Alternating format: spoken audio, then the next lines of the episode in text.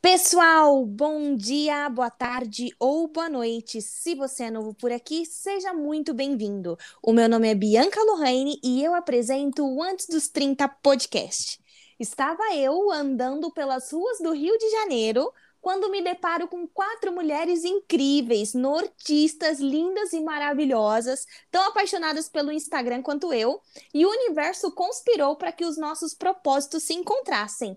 Hoje estou aqui com a Júlia. Júlia, muito obrigada por aceitar o meu convite e, por favor, se apresente para nós.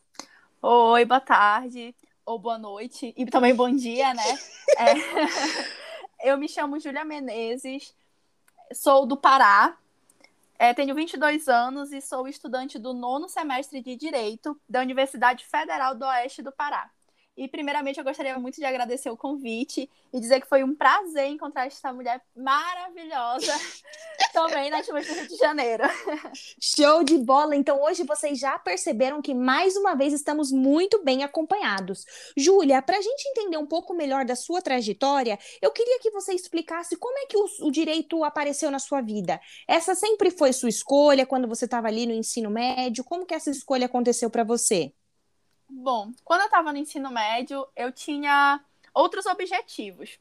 Mas assim, quando eu era criança, eu até até passou pela minha cabeça fazer direito, porque minha mãe é formada em direito, então eu achava que era muito inspiração na família mesmo. Mas quando eu fui crescendo e cheguei ali naquela fase de oitava série, primeiro ano, que a gente começa a pensar na nossa profissão, eu me interessei pela medicina, porque eu queria ajudar as pessoas, e foi para isso que eu me preparei. Mas quando eu cheguei no terceiro ano, minha nota não, não deu para passar em medicina, mas dava para direito na federal da minha cidade. E eu Sim. fui conversando com os meus pais, eles falaram assim: não, tenta, vai que tu gosta. Então eu fui muito para experimentar. Acabou que o direito me conquistou e aqui estou eu hoje, quase formada. Nossa, a, a, base da família nesse ponto ela é muito positiva no seu caso, principalmente, porque a sua família ela te deu meio que o direito de escolha. Você vai lá, tenta. Se você não gostar, a gente não vai ficar frustrado, você pode tentar outra coisa. Então, esse jogo de cintura que você teve com a sua família, ele foi muito bacana e benéfico, né?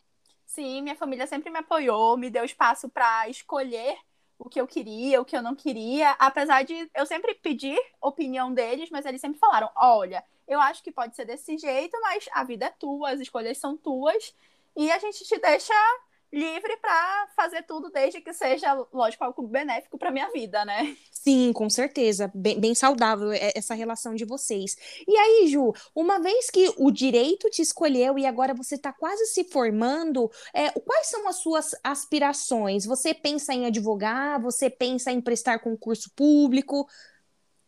Bom, atualmente a advocacia tem me encantado cada vez mais porque por muito tempo eu tive um pouco de receio e de não conseguir, de não saber lidar com, a, com uma profissão autônoma que depende 100% da gente para as coisas funcionarem ou para as coisas não funcionarem. Mas hoje em dia, como eu estou trabalhando no escritório de advocacia, o dia a dia da profissão tem me encantado cada vez mais. Entendi. Então, hoje, se você precisasse dar uma resposta final, você disse que a sua aspiração é meio que advogar mesmo, né? Sim. Show de bola. Ai, tô ansiosa por isso, gente. Mas aí a minha próxima pergunta para você é um pouco intrigante, porque atualmente o curso de administração e de direito, eles são os queridinhos, principalmente dos jovens. E segundo a OAB, hoje nós temos 190 advogados para cada ser humano no Brasil. Como é que você vê esse número e como é que você tenta se diferenciar dos seus colegas de profissão? Sim, é exatamente esses números que por muito tempo me assustaram. Mas, em como, como em qualquer profissão, né? Nós sabemos que tem profissionais e profissionais. Então, hoje em dia, eu busco investir na minha própria formação e investir na pessoa que eu sou. Então, cursos que sejam na minha área de interesse, é, cursos também de empreendedorismo, porque, querendo ou não, toda profissão a gente pode aplicar um pouco de empreendedorismo, né? Então, são coisas que eu, principalmente agora nessa reta final de curso, venho buscando aprender para conseguir ser uma boa profissional, porque conteúdo também é fundamental para conseguir se diferenciar. Sim, com certeza. Nossa, é uma boa sacada. A inovação dentro do direito, eu acho que é uma área ainda muito deficiente, porque eu acredito que uma vez que a gente é, introduz o direito, é, esse diálogo jurídico dentro das redes sociais e aproxima dos clientes, do público, do, do grupo civil, é, a gente desmistifica muito das temáticas vi vivenciadas pelo direito. Como é que você vê essa aproximação do direito com as redes sociais, por exemplo? Sim, hoje em dia, de uns anos para cá, né? Tudo se tornou muito é, de rede social. Todas as profissões estão entrando nesse meio porque é a nossa realidade. E por muito tempo o direito ficava um pouco travado por ser um curso tradicional.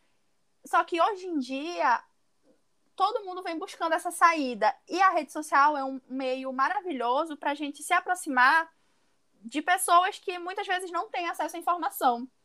Tanto que é, o marketing jurídico, hoje em dia, é muito voltado justamente para isso, para disseminar informação com uma linguagem mais acessível.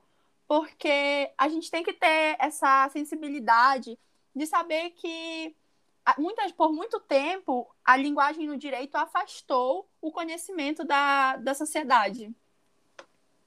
Sim, eu concordo com você. Eu acho que vai ser a sua jogada de mestre mesmo. Com certeza você vai se diferenciar e muito.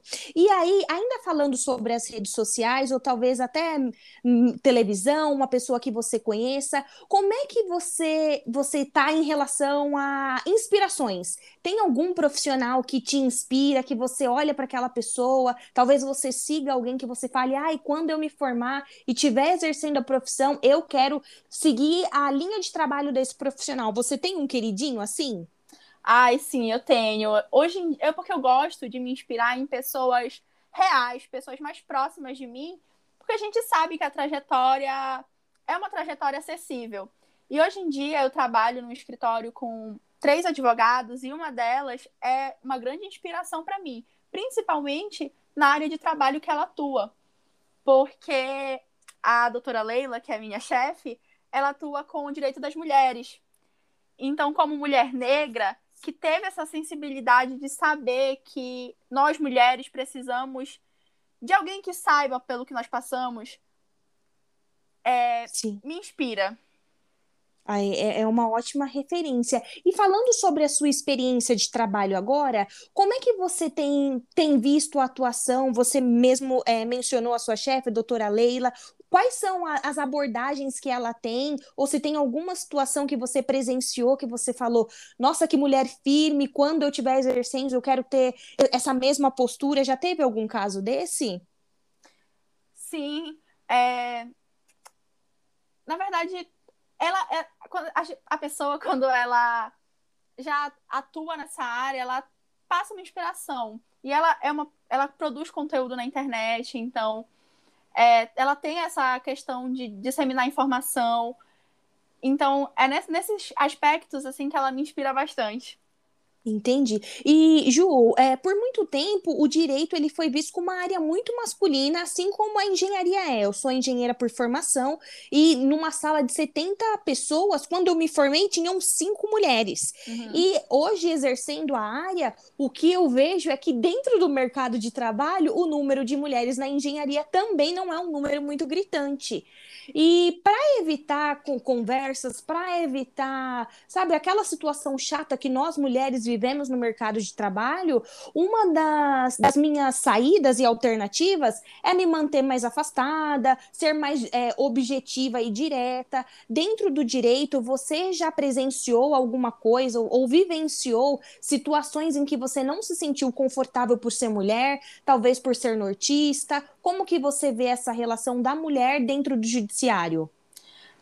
É, o, o curso de direito realmente, por muito tempo, foi muito machista, muito dominado por homens. Mas hoje em dia, até que a gente tem conseguido, aos pouquinhos, é, mudar essa situação. Mas, querendo ou não, a gente sempre passa por essas situações em qualquer área da nossa vida.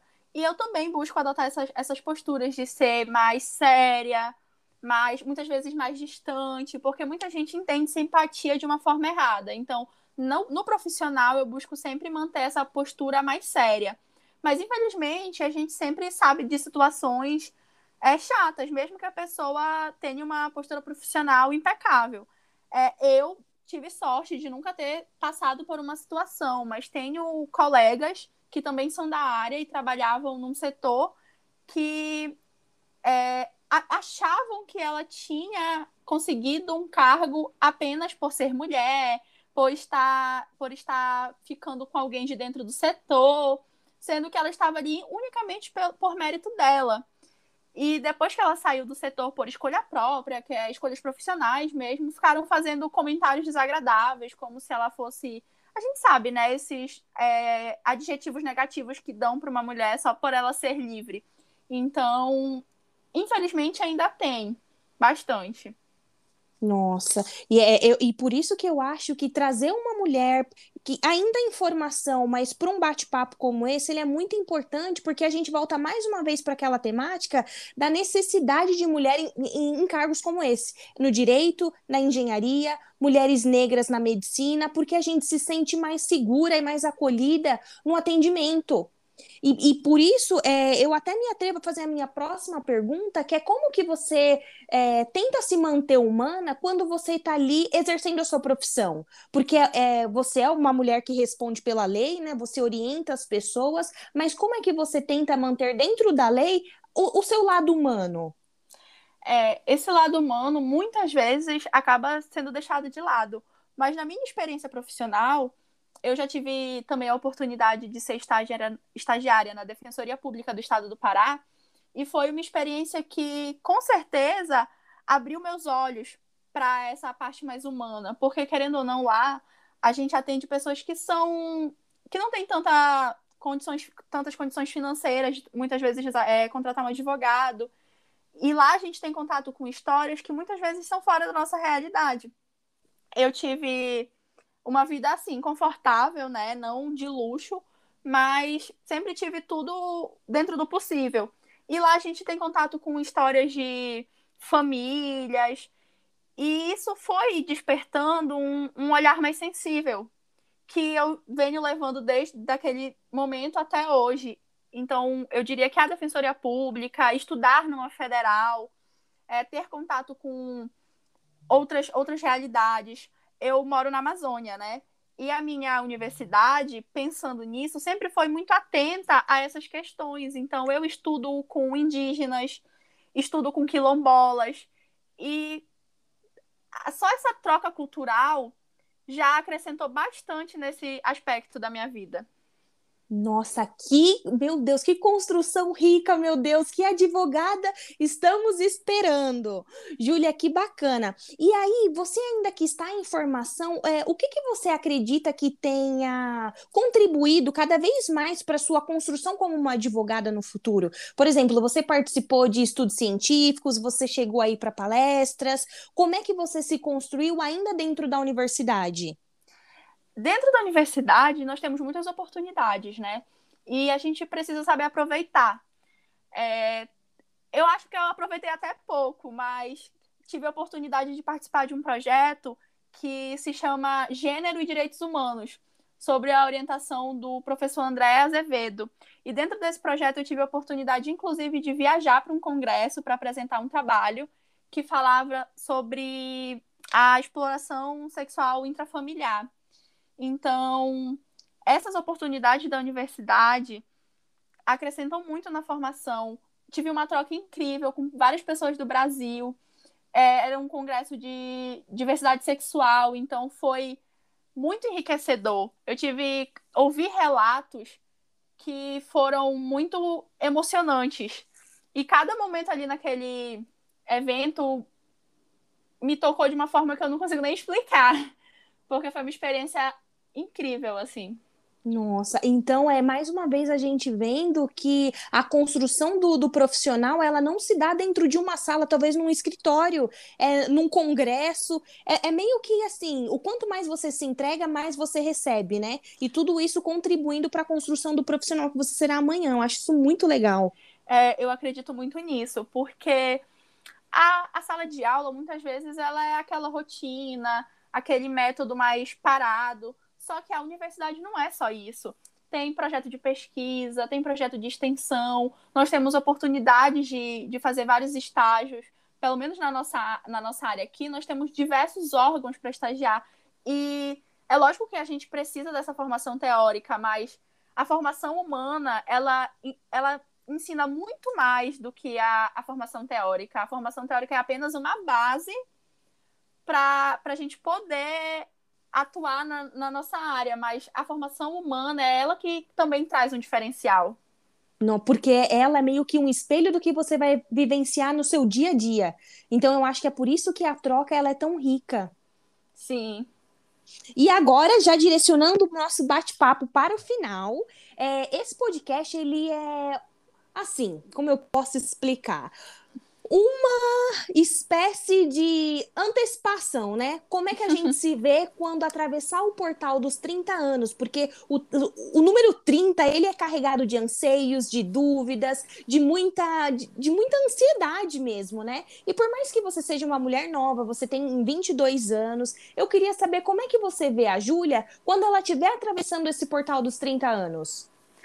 Bom, eu ainda tenho um tempinho, né? Sim. Mas eu, eu espero que com 30 anos eu possa estar formada, possa estar já com a minha carteirinha da OAB e atuando nessa área, porque eu, como mulher feminista, espero poder ajudar mulheres. Então, eu quero direcionar minha formação especificamente para essa área. Então, eu espero estar formada, advogando, ajudando mulheres, assim como a doutora Leila faz hoje em dia. Então ela me inspira de uma forma que é onde eu quero chegar. Nossa, Júlia, muito obrigada pelo seu tempo. Eu acredito que essa conversa ela tem sido muito rica, porque o, o intuito desse bate-papo especificamente é criar a curiosidade. Então, talvez uma pessoa chegou no nosso episódio, está interessada pelo curso de direito. Através desse bate-papo, ela vai saber que o direito é uma infinidade de possibilidades. Então, te agradeço muito por isso. Aí eu que agradeço o convite. E eu, falando justamente de despertar a curiosidade, é, eu queria falar que se tem alguém que tem interesse no direito, mas tem algum receio por, essa, por esse histórico elitista do curso, que dê oportunidade, porque quem faz a mudança somos nós mesmos. Então a gente nunca vai mudar o cenário do judiciário se sempre forem as mesmas pessoas que estiverem lá. Então, mulheres, LGBTQIA, a gente tem que fazer essa mudança. Então, eu gostaria de deixar aqui um incentivo. Se a pessoa tem interesse na área, busque é, pesquisar e, quem sabe, atuar aí no futuro e a gente se encontre pelo judiciário. Show de bola, é sobre isso. Muito obrigada, Júlia. Um forte abraço. Ai, um abraço, obrigada.